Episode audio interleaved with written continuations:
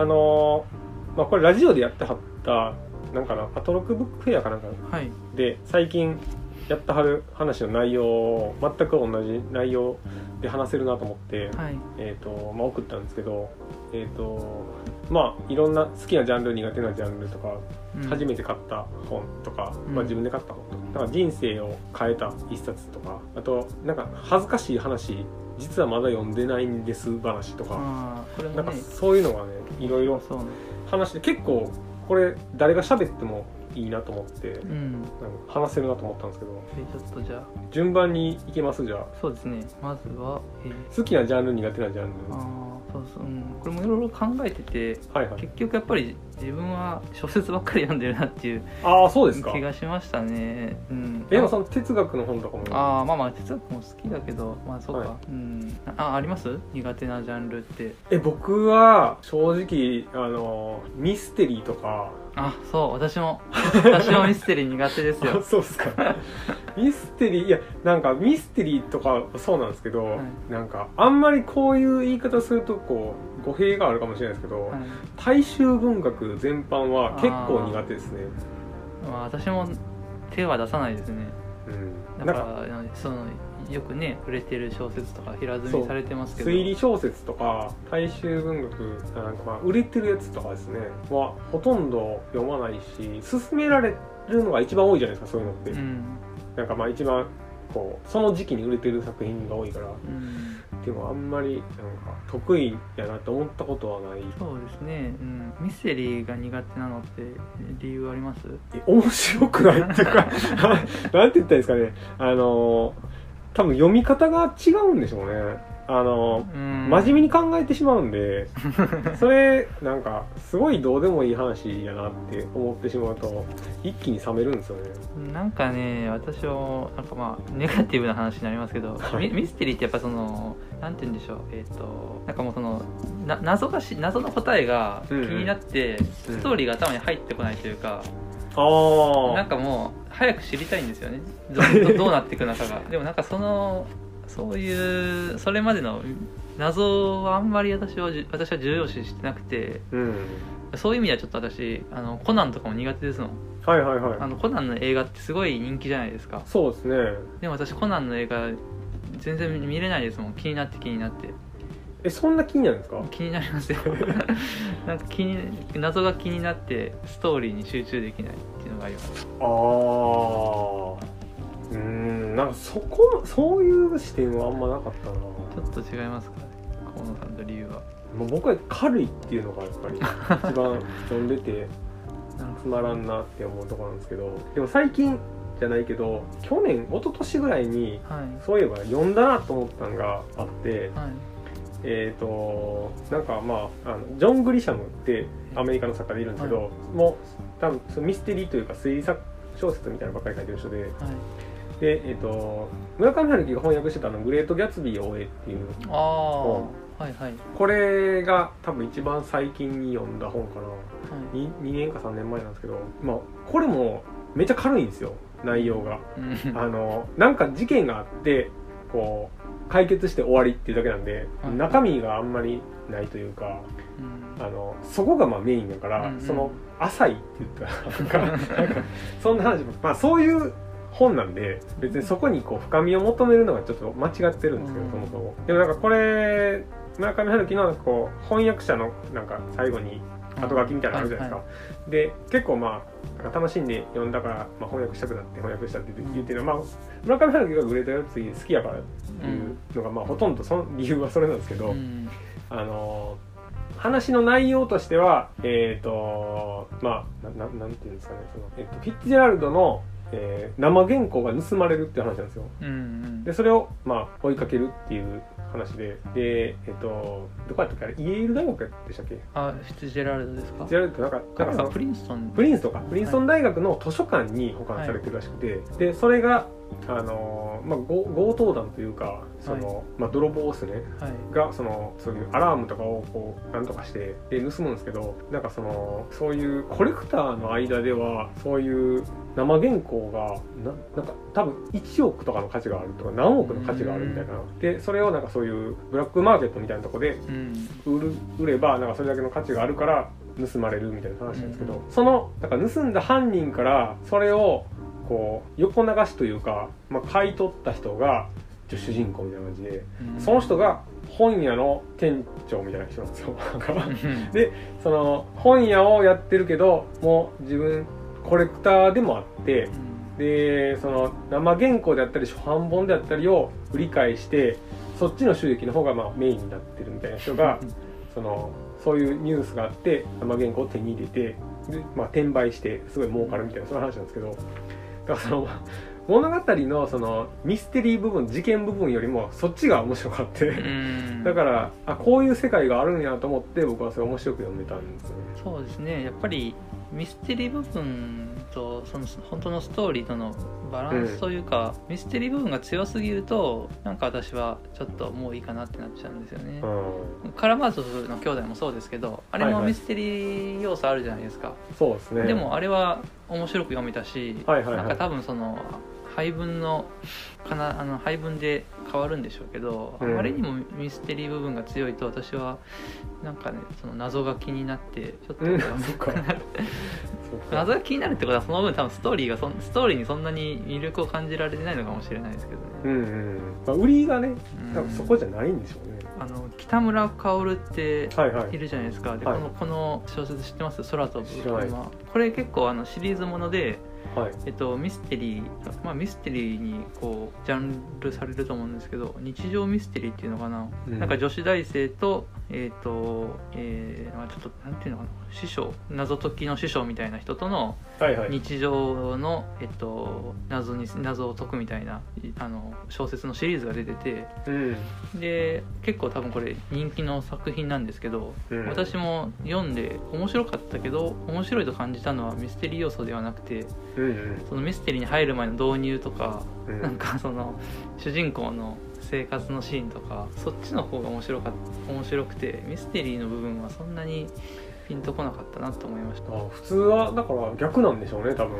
一般的には。うん。なんかめっちゃ売れるじゃないですかあそうですね。だからその何やったっけな。あのそれこそえっ、と「ロング・グッドバイ」はいレイモンド・はいチャンドラーとかも、えっ、とほんまは文学やりたかったけど、うん。生活できひんからっててミステリー書いて、うん。でそのなんていうんですかねあのハードボイルド小説みたいなのの中にそういう文学性を織り交ぜて書かざるを得なかったみたいな言ってたんで、みんなミステリー謎の部分が好きなんですかね。売れるんでしょうね。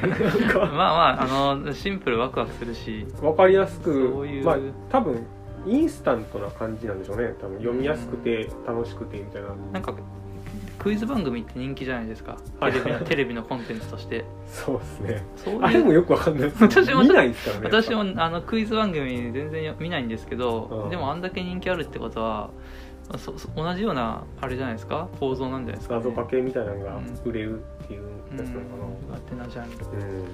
あと私もあの苦手っていうかもう読んだこともないですけどあの時代物？はいはい。あの歴あの、はいはい。あの日本のなんかあの幕府とかはい。あの鎌倉時代とかのそういう類の歴史小説は全然読んだことなくて多分苦手なんだと思います。僕この間初めてちょっとだけ読んだんですけどめっちゃ大変なんですよ読むのが。何時代のやつですかそれは？時代物ってほとんど江戸時代なんですよ。あそうなんでですか。ほとんど舞台江戸なんですよ、へー。でその時代劇がそうであるようにあ時代劇ってあれ江戸時代なんですか？ほとんどそうやと思うんですよ。あの徳川時代というか、はいはい。あので奉行とかがほとんど主人公なんですよ。はい。奉行所とか。でその、まあ、東東京というか、まあ、江戸なんですよね大体。で、まあ、違うのも全然もちろんあるんですけど、うん。めっちゃ言葉遣いが あのそうあれ時代劇テレビやからはい。割とすんなり耳から入ってくるけど、はい。で何言ってるかわからんっていうよりはまあ慣れじゃないですか。うんうん。でも文章も一緒で漢字めっちゃ多くて、はい。で言葉遣いがすごいあの時代劇の言葉遣いで、はいはい。スッと入ってこないんですよね。はい。だから読むのめっちゃ大変やなと思って。なななんで読もうと思ったんですか？あそれもう父親に持っていったやあつなんですけど。ああのジャンルはねちょっとうちのおじさんとかがめっちゃ好きでなんか年寄りやっぱみんな好きみたいで。好きですよね、うん、めっちゃ売れてますもんねしかも。あのシリーズとかで、そうそうそう。だから多分面白いんでしょうけどうん、未知の世界です。でもやっぱ基本は水戸黄門らしいですけどね。あ ああとか大山の金さん完的な的な、内容はそうらしいですよ。えー、悪い懲らしめる感じのそのアレンジアレンジじゃないですか全部、ん。舞台が違ったりとか。でもそういうのが人気あるみたいで。スカッとするってことですかじゃあ分かりやすいのはいいんじゃないですか。でうちの親父がなんか水戸黄門とかしょっちゅう見てるんですけど今、はいはい。何がいいのって母親は聞いたらしくて。そういうやっぱ完全懲悪で分かりやすいなんかそういう懲らしめるみたいなのとかすっきりするのがいいって言ってたんで。まあまあまあ分からないではないけど。だから年代なんかでもまあ半沢直樹とかも言ったらそうですね。そういう感じじゃないですか。そうですね。スカッとしますもんねあれは。うん僕見てないんですけどよく言われてたんで。あれはあれで面白いですよ。私あれは結構面白いと思いました。そっか。まあ、まあ、構造は一緒なのかなと思うんですけどうん。その見せ方がいろいろ違うだけで。なんかあのどっちかっていうと私は海外文学が好きで,、はいはい。で多分そういうのってあの、まあ、理由をあえてこう言葉にすると多分、まあ、今住んでる日本とは違う遠い世界の話だから、うん、うん、そういうのって結構面白いなと思って読んでると思うんですけどはいはい。そういう理由だと別にあの日本の昔の時代劇もうん。自分とは違う世界だし、うん。あの面白く感じれる可能性があるんじゃないかって思うんですけどはいはい。まあまあそれはあくまで あの後付けの理由だしなんかねかピンとこないんですよね。もう読んでみないと分かんないですかでもその辺でもなんはかもうここまで手を出さないっていうのは。ちょっとまあ食わず嫌いにも近いじゃないですか、うん。読んでないじゃあこうそういう人って何を何がいいんですかね最初に読む読む時代劇の。えでもとりあえずなんか売れてるやつとかじゃないんですか？そうなってくると。例えば。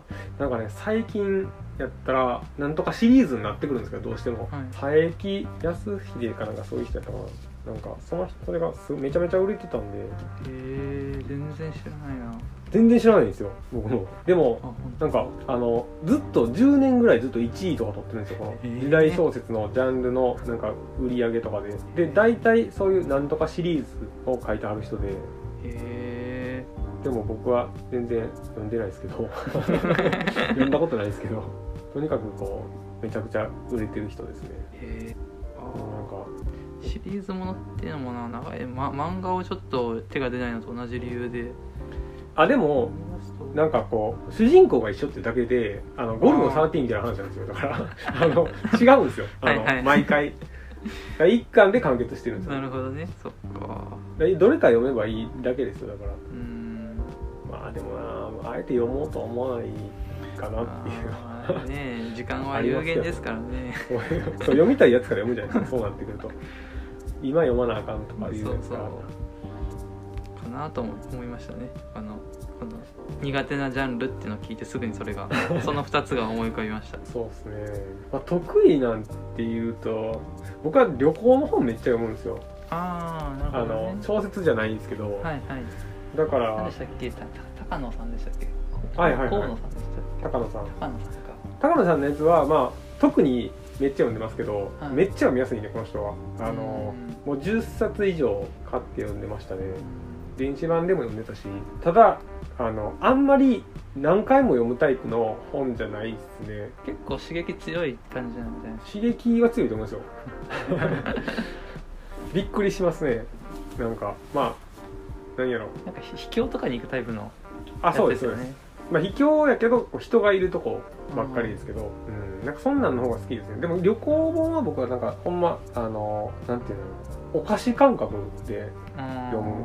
なんか気軽に読める本、まあ、エッセイとかの感覚ですよね、そっか。まあ、エッセイっちゃエッセイなんですけど旅行エッセイ旅行エッセイか。うん。だからまあ浦上春樹の旅行本もいっぱいあるじゃないですか。はいはい。そのまあ3つ今あるやつありますね。はそうですけどあの雨天炎天とかああ私この「雨天炎天」って読んだことないんですよ。僕多分それは村上春樹の旅行エッセイで一番面白かったです。へえギリシャに行ったやつか。ギリシャとトルコの話かな。へトルコの方が僕は好きでしたね。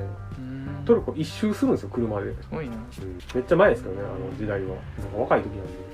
だからまあ自分がやっぱ旅行してたからっていうのもうん。あって、うーんすごいすごい昔の本とかでもなんか読んだら面白いなと思って。でなるべくこうやっぱりハードなやつの方が面白いですね。あのなんか初心者向けみたいなのもいっぱいあるんですよ。はいはい。あの普通の人が読んでこんなすごいよこうなんかこうまあ世界一周とかうん。そういうのがわすごいと思うようなやつは、まあ、そんなんですよねやっぱり。自分ができると思うようなやつはあんま大したことない、うん、だから初心者向けのやつはまあそんな、まあ驚きがない。私結構あの料理の本好きなんですよ。ああそうですね、あのーたまに買ってますね。料理エッセイも好きだし、はい。料理エッセイなんかあの自分で作るようなエッセイも好きだしなんかいろんな食べ歩きのも好きだし、うんうんなんか最近はよく図書館であのあのなんて言うんでしょう大きい本あの版が大きい本で、はいはい。なんか写真がメインのであの寿司とかはいはい。なんかハンバーガーとかなんかそのすごい自分ではちょっと買えないような高い本あをあ結構借りてきてはいそんなんあるんですね。あありますありますあの。えそれは僕はあんまり読まないタイプなの本なんですけど、まあどっちかって言ったら苦手に入るぐらいですね。なんですけど どういう気持ちで読むんかなと思ってなんか食べたいっていうのがいっぱいあそうですそうです。それが一番大きいんですか？そうですね美味しそう。だから写真あるやつは、はい。まあ、漫画とかもよくあるじゃないですか「あのまあ、おいしんぼ」に始まる、はいはい。旅行旅行じゃないあの料理本って、はい。料理漫画って言ったらあの孤独のグルメとかめっちゃ売れてるじゃそないうですか。ですね、うん。深夜食堂とか、うん。だからなんかそういうのってこれやっぱ食べたくなる絵があるのはよ余計分かりやすいはい。けど、本もやっぱそうなんですねそうですね。あのハンバーガーの本は見てていいなって思って。うんるし、寿司も食べたいなって思って見てるしあの本当にエッセイだと一番オーソドックスと暖流クッキングとかあるじゃない。ですかダンダン人カズオ？人の名前です。ダンダンさん？ダンカズオだったかな？ああその昔のね。はい。エッセイ本とかうんうんうん。も面白いし、あの京都の中華っていうあの、はいはい。京都の中華料理屋さんをまとめた本もはいはい。すごい好きだし、うん。漫画だと「昨日何食べた?」って吉永文の漫画があってあああれはなんていうか日常の料理ですけどはいはい。なんか料理の作品って結構好きですね。うん。なんか小説とかの合合間合間にあの別物として読めるから。しかもあれですよね多分。短いんですよね一個一個が。あそうそうですそうですね。そうです。料理本結構好きですね。人気ですよねそのそれも。うんジャンまあその漫画に関してはほんまに人気ジャンルやなと思ってたんで。うん。なんか最近の最近の料理漫画ちょっとなんかもうなんかまあいろいろですけど。ちょっともう多様化しすぎて。ありすぎて。あのヤクザのやつとかもありましたからね。だいぶ前ですけどあれは。ありましたっけ？男男飯かなんかそのヤクザだけど料理がめっちゃ好きみたいなやつですか？いやなんかあのーそれはえっ、とかくまうるんかくまうんですよね。はい一人のなんか一人暮らしの男子学生が 社会人か忘れたけどそこの家にヤクザ二人をかくまかくまうというかはい。急に来てでもなんかその男子学生が食生活がなんかすごいなんか雑というか、はい。インスタントとかばっかりやからそのヤクザが作ってくれるみたいな話。お前こんな生活してたら死んでまうぞみたいな。そう。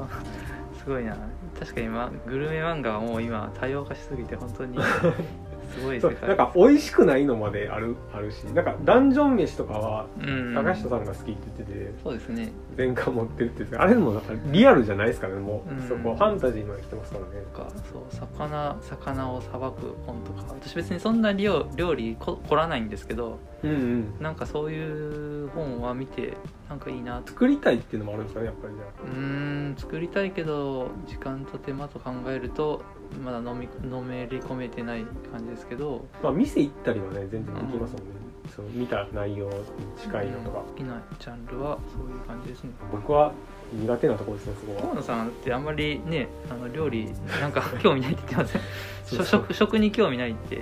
そうですね。あんまり食べるのがどっちかっていうと苦手なんで食にまつわることは全然あのーまあそうあえて手を出さないかなっていうぐらいかな、まあ、読んだら面白いかなと思うんですけどそのさっきのその男飯とかもはい。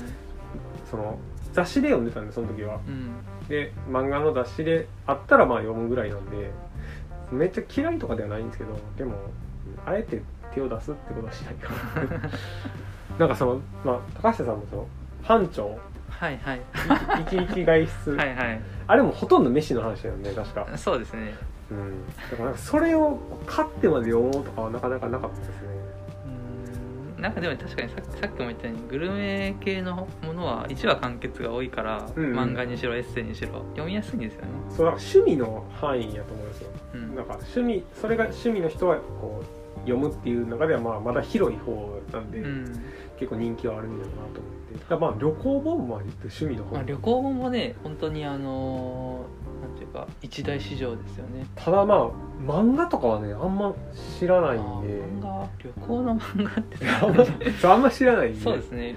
漫画って旅行旅行は漫画にしづらいのかな。だからそれこそあの旅行じゃないけど、はい。ベルリン側の空とかはちょっと近いじゃないですか。そうですね。僕読んでないですけどあれ、うん。まだだから本はいっぱいあるんですけどね。あのそれこそあのハサンが最近最近じゃないか。なんかあのどこでもいいからはいはいどこかに行きたいっていうはいエッセイ書いててそれは多分広く言えば旅行本なんですけどそうですね。国内のなんかなんか別に大したあのサウナとかね。どそうサウナに行くとか近くの街に行くみたいな。あれはそうもう連載の時に読んでましたね。あれ面白かったですよ。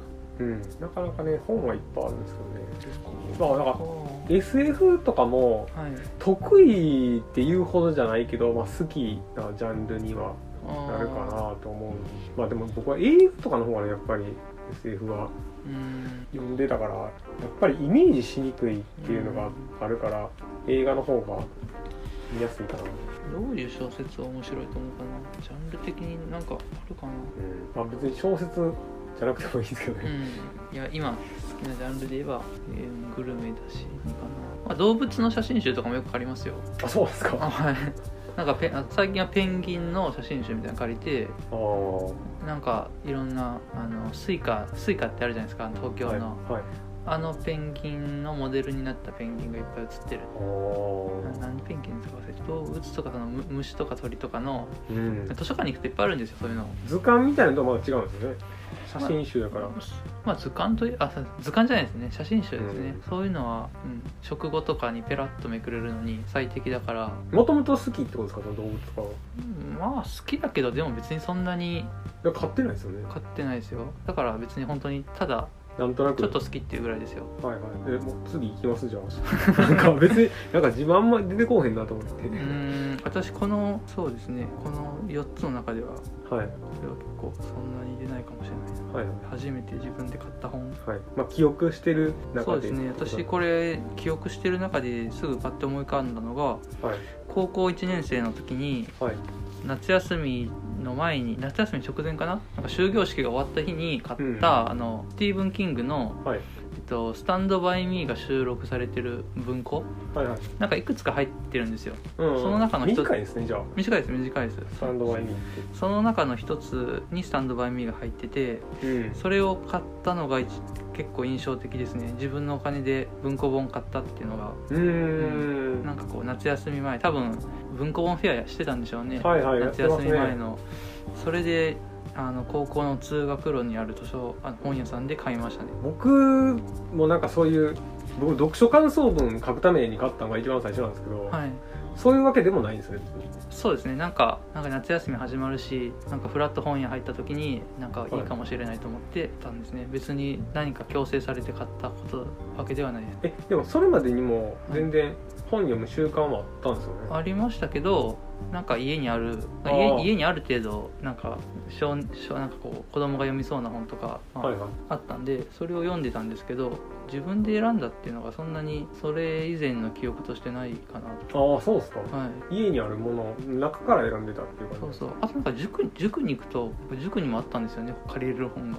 ええそこで借りた本っていうのもいろいろ思い入れあるのもありますけどはい。買ったのは結構遅いかも。そうですね。なんか今のなんか読んでたけどあんまり買わなかったっていうことなんですかね、えいつぐらいから読んでましたえーでも本当にちっちゃい頃は本読んだしはいはい。子供の時はなんかね私の時はあの青い鳥文庫っていうのが結構、うん。あ流行ってたのか知らないけど私の家にはいっぱいあってはいはい。あの角川から出てるはい。少年少女向けの文庫なんですけど、うーん。あのーあれなんですよ。夏目漱石もはい。坊ちゃんが入ってたりとか、ああはあのーレ・ミゼラブル」もちょっとこう子供用に短くしたようなやつがうん。入ってたりあのまあいわゆる名作とされるものもあるしうん。あの最近のあの現代の少年少女向けの本も載ってるようなはい。文庫をよく読んでましたね。それはひ一人で読んでたんですか？なんか誰かと？いや一人ですよ、っていうのはあそうなんですね、完全に一人で読んで別にあんま話もすることなく。うんそうですね。あそうなんですね。だから読み合うみたいなのもあるじゃないですか。あの中にはこう友達同士とかでええ貸し借りし合うとかも。小学校とか中学生ですか？僕はなんかずっこけ3人組とかそうでしたけどね。ああ私あんまり読まなかったんですよねずっこけ。そう。それはそれはまああれですけど親が僕は買い与えてたんで家にあったりとか、まあ、それこそ図書館あの学校の図書館とかに置いてあったんで、うん。じゃあ結構もう一人で読む趣味趣味というか。あそうですね。全然そんな人と話すとかなかったですよ、あそうなんですね、うん、普通に遊ぶ時は子供うん友達と遊ぶ時はもう全然別のことで遊んでたから、うんまあ、ゲームしたり、うんうん。外で遊んだり。それとは全く切り離された環境で本読んでましたね。そっか。まあでもそうやな。まあでもずっこけ3人組ぐらいやな友達と。交換し合うというか、あのめっちゃ数が多いからそうですね。全部買ってるとでこう貸し借りし合った方が効率がいいみたいな感じだった。買ったのは高校生ですよ。うん。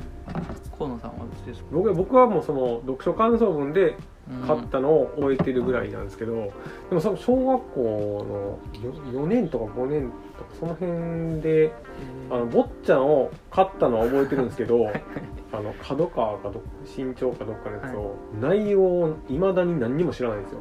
覚えてないんですか？何にも覚えてで最後まで読んだかどうかも危ういんですけどでも感想文は書いた覚えはあるんですよ。それは坊ちゃんが課題図書になったってことですか？あ全然ないです。勝手に選んで。なんか有名やからぐらい。そっかで選んで買って読んでで感想文書い書いたなっていうのは記憶にありますね。なんかそれと同じ感じで次の年に僕は人間失格を 買って感想文を書いた記憶はあるんですけどすごいチョイス。はいそうだから当時は全然わけわからんって言うんですね、まあ、小学生なんで。はい。だからその高校生ぐらいの時にもう一回人間資格は読んだんで、はい。あこんな話だったなって思ってその時はすごいこう共感というかはい。り内容理解できたんですけど小学生の時はなんかうん何この話とすごい思いながら。な。小学生でそんな失格読むなんかこうある程度年齢いってないとわからない表現がいっぱいあるじゃないですか。日本文学とかほのめかしみたいなのが多いから,、うんそれは全然分かってなかったですよ。ね私が読んだ坊ちゃんはリライトされてたのか結構読みやすく面白く読みましたよ。うんうん。うん。もう基本的にね坊ちゃんとかその「我が輩は猫である」とかは子供でも読めそうな感じではありますもんね、うん。内容がどこまで理解できるかは。別としてね別としていまだにでもそのだからその辺はいまだに全然内容を覚えてないですね。これはだから僕実はまだ読んでないんですに入るんですけどあのはいはい「我が輩は猫である」と三四郎とあその辺は。あ私も「我が輩は猫であるは」えっと何回か読んで挫折してで実はずっと読みたいなと思いながら読み切れてないんですようーんだからこの読書会ではい。一回読んでもいいかなと思ってて、はいはい、まあ、河野さんがもう読んでたんだったらちょっといいかなと思ってたけどもし読んでないんだったら。僕は読んでないしなんかこう評判だけ先に知知ってるじゃないですかその辺の名作というか、で僕はその夏目漱石はやっぱり後半の暗いやつが好きなんではいはい。そっちが好きな人は前半の話ってあんまり何やったっけな草枕かな、はい。は割と大人になってから読んだんですけど、はい。まあまあ普通やなと思って。私読んだことないな。乗れなかったんですよ。でも三四郎も今私は三四郎読みましたけど本当にあれ大学生の話だし すごいしょ、まあ、青春小説だから 今読んで面白いかっていうとちょっとじ時期を逸した感はありますね。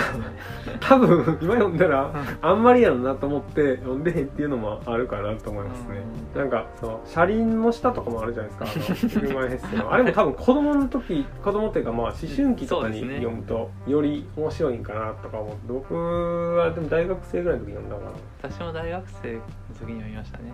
うん、なんかこうとりあえず通るぐらいの感じで読んでましたね、そうだから自分で買ったのは僕はおっちゃん。坊っちゃんなんですけどよく分からずにうん読んでたっていう感じでこうちゃんと意識的に内容を理解できる形で買って読んだのが「仮面の告白」なんですよ僕は。あの三島由紀夫の。それは確か中学かでも高校かそれぐらいやったかな。へ結構ショックでしたよね。その子供やったーんで。私仮面の告白も読んでないな仮面の告白はもうこうもろ芸小説なんで、うんうん確かに中学生が読んだらこんな話なんと思ってなんかその日本文学ってこんなどぎついんやっていうファーストインプレッションやったんですよそれあれでしたっけ先生がおすすめしてくれたんでしたっけあそうそうそうですねだからショックでしたねいやこんなこと書いていいんやみたいなそういうショックでしたねなんか小説ってちょっと自由すぎるやろと思いましたその時。漫画とか映画とかですごいきび表現がなんか厳しはいくなってる時代やったから、うん。うん。まあ、テレビとかもそうでしたけど小説こんな自由なんやって衝撃やった。ね私はスタンドバイミー小小説の思い出もう全然ないんですけど、はい。ストーリー自体はもう映画のイメージが強すぎてはいはい。か買ったのはいい思い出ですけどうんそれが面白かったかどうかってもう全然覚えてないな。なんか印象に残ってる最初の本ってなんですけど。あるかな？買買って印象に残ったなあでもあの後で後のテーマにもつながるはい。人生の一冊みたいなところにも入ってきますけど、はいはい。まあ、一冊っていうか、まあ、3冊ぐらいの話になりますけどはい。あのやっぱりカフカの審判はいはい。と城はい。であとまあ変身もそうですけどはい。あの辺りは結構あの自分で買って読んではい。なんかもう結構衝撃的衝撃を受けましたよ、ああ衝撃は衝撃ですね。衝撃ですしえ変身じゃないんですね変身はね正直うんなんかあの審判の方が僕私はうん。衝撃でしたね、なんか最初読んだ時もそうだし2回目読んだ時もうんなんか2回社会人になって読み直したんですけどはいはい。その時の方がなんかこうすごい理不尽じゃないですか。そうですね。なんかあの理不尽な感じがなんかすごいあの分かりましたねうん。かなりひどい話ですからね。めちゃくちゃで城もなんかそのそのあれももう理不尽の極みじゃないですか。そう手ですね。続きのなんかもう迷宮みたいなところに放り込まれて。しかもなんかこうまあ審判も城もそうなんですけどよくわかんないんですよね。なんかうん。何が何が起こってるかが。そう誰も説明してくれない。誰も説明してくれないしなんか知ろうとしても全然なんか対応してくれなくてはい。手続きのなんかこそここじゃないからみたいなこと言われるしうん。なんかそういうそういう世界であるよなっていうのをこう思いましたね。そうですね。でちょっとなんかでもなんかちょっと まあこれも大江健三郎とつながりますけどなんかしんか悲しい話だけどちょっと笑えちゃうようなはい。傍から見てると笑っちゃうような、うん。そういう描き方は、うん、私すごい好きだし、まあ、そういうところから好きになっていったかもしれないですね。うーん。ひ悲惨だけどなんか傍から見たらちょっと喜劇みたいそうか。そうそうななんか城でなんかあのまあ城はそうですね。なんか変な双子みたいなやついません？双子っていうかあの あんま覚えてないですけどなんかお女の子の取り合いみたいなもんあったなとか、えー。で なんか城城から使いとして呼ばれてくる死者みたいなうん。2人いて、なんかそいつらがすごいなんかふざけてるような滑稽なんですよね。そういうのも面白かった。自分でお金出して買ったのはやっぱ大学生の時に買って面白いなと思ってそれが社会人になってからよりうん面白いなって思いました、城はでも僕は1回しか読んでないですねもうそれこそ大学生の時に読んだ1回で、まあ、長いっていうのもあるしうん。あの審判とかはその別の役で読んだ読み直したりとかしてたんですけど、そうですね。城はなかったから、池内さんがうん。全部自分でやってるじゃないですか、ああそうか。あれをやあれで読んだり新潮で読んだり。そうそう。慎重で読んでましたね。ずっと。で岩波とその公文社のやつを読んだりとかしてだからあんまよく分かってないままかな。でまあよく分からないですけどあれよくわはかんないですけどうん。でもなんかすごい私はあのーパシッとなんかすごい感覚的に分かりましたね、うんううん。ん、あそうねそういうもんだよねっていうのがすごい分かります。そうですね。で変身は変身はあのーまあ虫になっちゃうって、まあ、急にそういう自分が理不尽な立場に立たされてっていうまあ辛い話ですけどはい。なんか最近はどっちかっていうとあの家族の気持ちもなんか分かるっていうかうん。なんか自分の近くにいる人が急にまあ変わっちゃってうん。でまあその人はその人で大変ですけどだんだんまあサポートしてる側も、うん。まあ辛くなってくるというか、まあ、慣れてきてだんだんちょっと煩わしくなってきてみたいな。介護に近いですねあれ。まあそうなんですよね。うん、だからちょっとそのそっち側の目線もちょっとこう最近はちょっと思いを馳せてしまうというかうん。なんかそういうちょっと最初に読んだ時とは違う印象を持ってます。結構ショック受けますからね最初は、うん、そう。妹も優しいじゃないですか最初はうあの辺は結構、うん、ちょっといろいろ考えちゃいますね。割となんかこうハッピーエンドみたいに描いてるけど死ぬんかいって思って。ねえ。だからど,、まあ、どっかで治んのかなとか思うじゃないですか読んでるうちはけどなんかどんどんこう虫に対してこう馴染んでいくし主人公は。で普通に死んでまうから、まあ、こんこのまま終わんのっていうのはびっくりしましたね、うん。最初は。なんかちょっとね今も今もまた読みたいなと思いますようん。ちょっとテーマがもうスライドしちゃいましたけど私はそのあたりですね、そうですね。いやまあそうななってくるんですけどね、まあ、うん。僕は人生の一冊はもうあのライ麦畑ですけどお完全に。へえなんかその辺のはい。なんかこう話というか、えっとまあ、映画とかでも大体そういう青春ものみたいなのが好きなんではあの若い時の話。あはい。で、まあ、小説も僕はそういう系譜をずっと読んできたというかはい。こう若い自分の気持ちとかをこう客観的にこうどう説明したらいいのかとかどう理解したらいいのかっていうのを割と小説から学んできたっていうのがあってで人間失格とかもまあそうやったんですけど、うんうん。であの、まあ、カフカもそうやしうんでもこう、まあ、バシッと決まったんがライ麦畑やったなと思ってあなんか自分が求めてたのはこれやなっていうのがすごいありましたね。いつ読みました最初。高校生かな、まあそうです高校生ですね。私も高校生。うん。まあ、ライ麦畑は読んだきっかけは多分前に話したと思うんですけどあのノルウェーの森に出てきたから。そうそうそうでしたね。そうそうそう。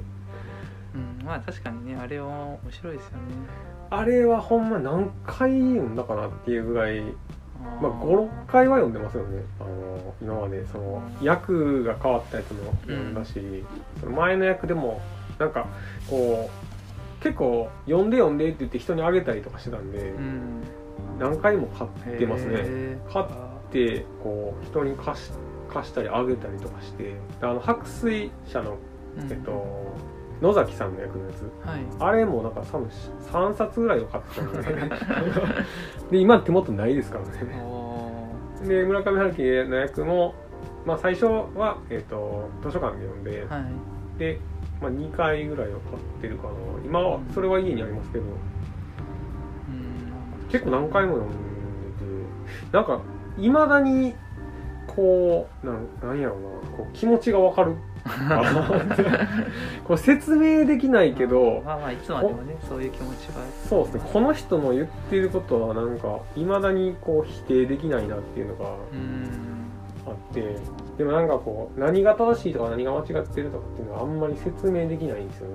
うん。だからサリンジャーはもうその後ほんまいろいろ読んだけどうんライ麦畑がやっぱり一番こう一時期やっぱりあれはこう青臭いって言われるじゃないですか。まあね。でこう、まあ、フラニーとゾーイとかも好きやったしうん。こうフラニーとゾーイの方がちょっと先に行ってるかなと思ってライ麦畑よりちょっと先に進んだ話かなと思って、うん。まあ、こっちかなと思った時期もあったんですけど、うん。ちょっとやっぱり今戻ってますね。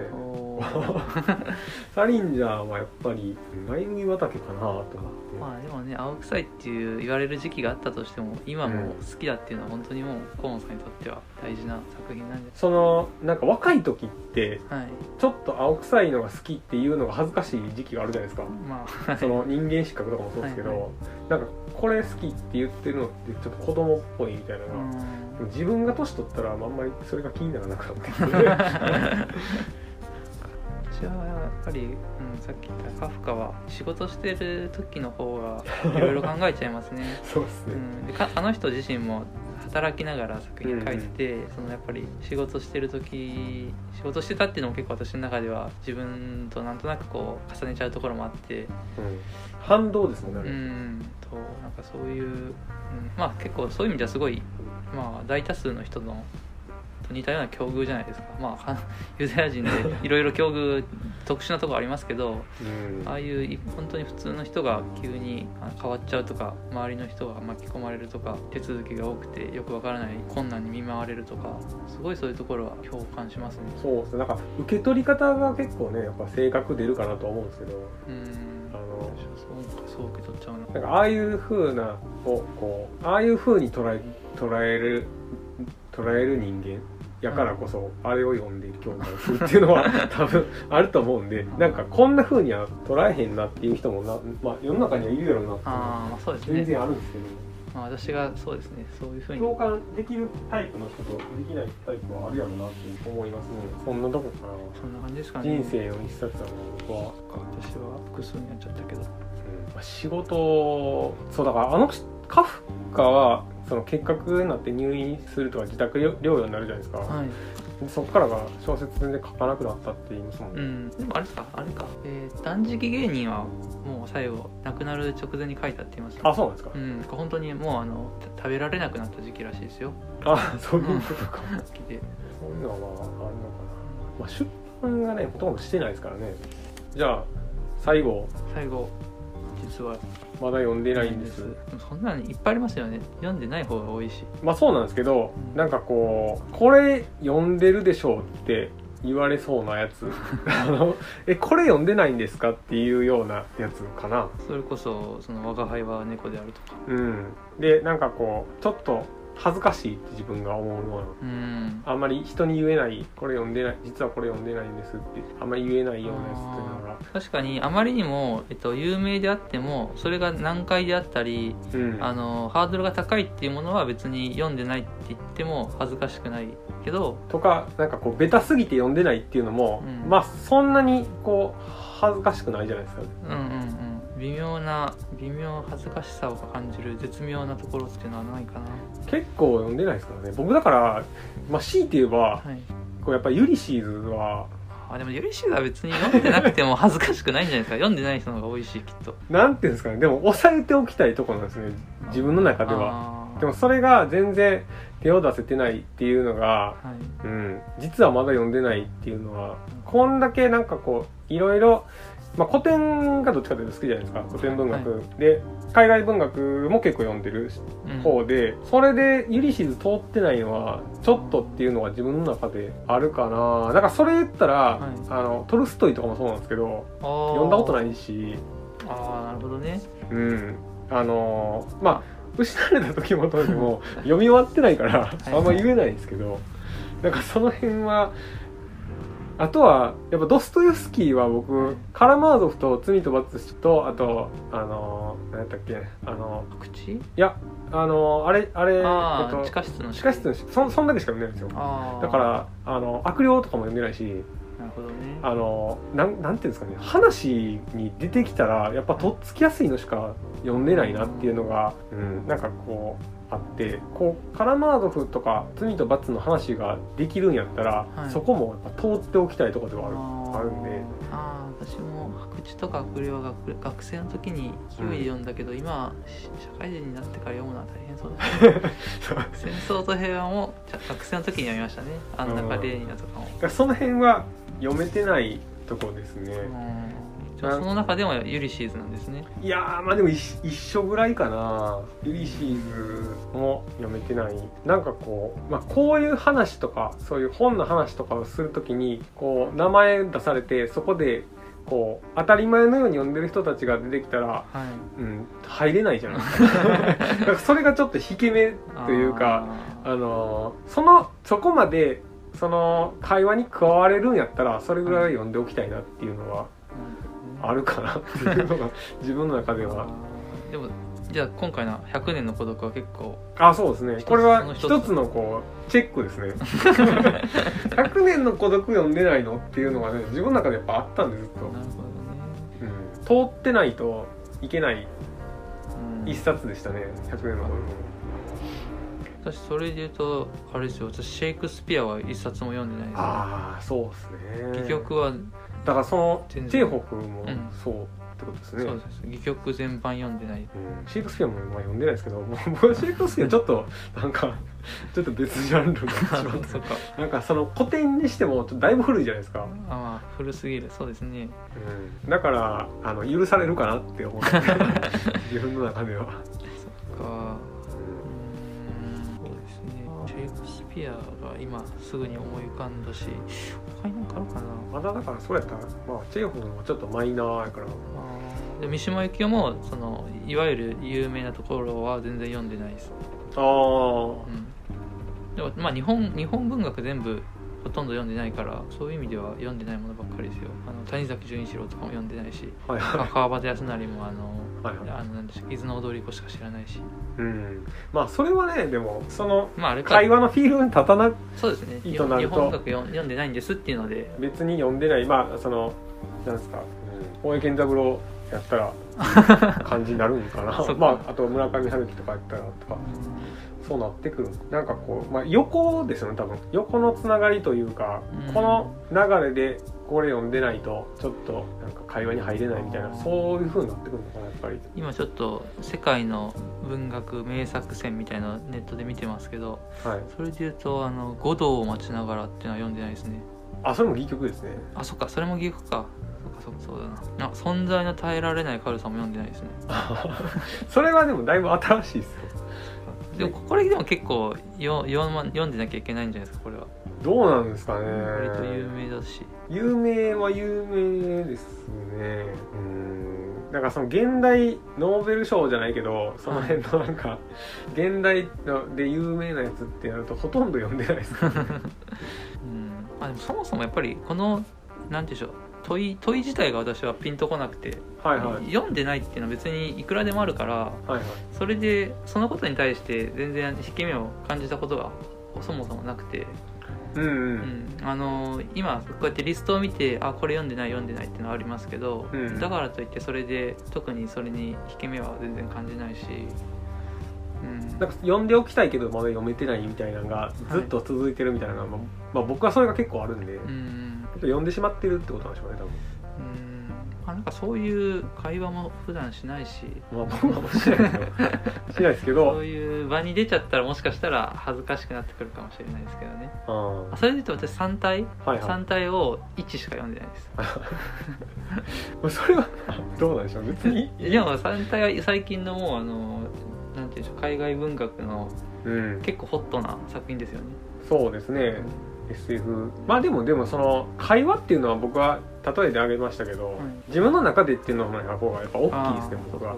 その通っておきたいけどまだ手を出せてないってやつが結構あるんで、うん。それがまあなかったら別にうん。あんまピンとこないっていうのは分かりますね、あのうん、なんかこうやっぱそれこそハードルが高くてはい。手を出せてないとかがやっぱり、はいまあ、金額やったりとかはい長さやったりとかあと読みにくさとかでうんそういうやつですね僕の中では。まあその悪霊とかまさにそうですよね。なんかちょっとこれ後にしようと思ってずっとはい時間が経ってるみたいな。あそういう本かな。じゃあいつかまた悪霊もやりましょうよ。いや悪霊 いつやろうな。あれたあれもだ時からを求めてが終わってからですよあれもね公文社が出てるんでね新訳が出てるから、まあ、読みやすいっちゃ読みやすくなってるしなんかやっぱちゃんと面白いって聞いてるから、うん。そんなにハードルは実は高くないシリーズがドストエフスキーなんでしょうけどなんか読み出せばすぐ読めるみたいな。あ私ありました今。読みたいなと思って実は読んでないのでちょっと引け目を感じてるのが今「ハリー・ポッター」見て思い出したんですけど「はい。あのゲド戦記」と「はい。指輪物語」は読んでなくて、はいはい。読まなきゃなと思ってます。読みたいんですか？読みたいです読みたいであすそうですか。でもなんかもうこの年だし今から、まあ、別に年関係ないけどうん。読みたいなと思って読めてないものですね。ああ白系ルブインですよあのゲート戦記の。名前でしたっけ？うん。なんかお面白いんだろうなまあ本当にまあファンタジーのね古典とね。古典とされてるけど読めてないなって今思い出しました。なんて言うんでしたっけあれ？ゲート戦記みたいなやつ？えあのー神話？なんて言うんでしたっけあれ？人造人工の神話みたいなやつ？えファンタジーとはまた別の言い方があるんですか？えっとね名前忘れ名前というか呼び方忘れたんですけどクトゥルー神話。スルー神話。初めて初めて聞くな。あそうですか。はい。クトゥルー神話っていうのがそのゲート戦記の作者のアーシュラ・ケール・グリーンが作ったはい。その人工の神話なんですよ。へえで陰謀論みたいな 内容なんですけどはいはい。あのなんかその、えっと、古代文明は実は宇宙人が作ったとか、うんうん。そういうやつが多いんですけどうーん。なんかそれが結構そのクトゥルー神話っていう神話が、えー前提となったその派生した物語がいっぱいあってでそのなんかね作者が違ってもこのクトゥルー神話がモデルになってるとかっていうのが 結構あるんですよねえ。ー、ちょウィキペディア見ましたけどめめめちゃめちゃ詳しいですねこのクトゥルフ神話についてのそうなんかすごいなんかそれがその一つの共通項共通ストーリーみたいなのになってるんですよね。でそれに派生した物語がいっぱいあって。なんか僕が好きなやつあの昔サンデーでやってた「スプリガン」っていうは漫画があるんですけどそれは完全にクトゥルー神話が題材というかベースになってますね。なんかそのオリハルコンとかがなんか 金属として使われる。まあそれはもともとあると思うんですけど多分オリハルコンって名前自体は、常ゲド戦記と指輪物語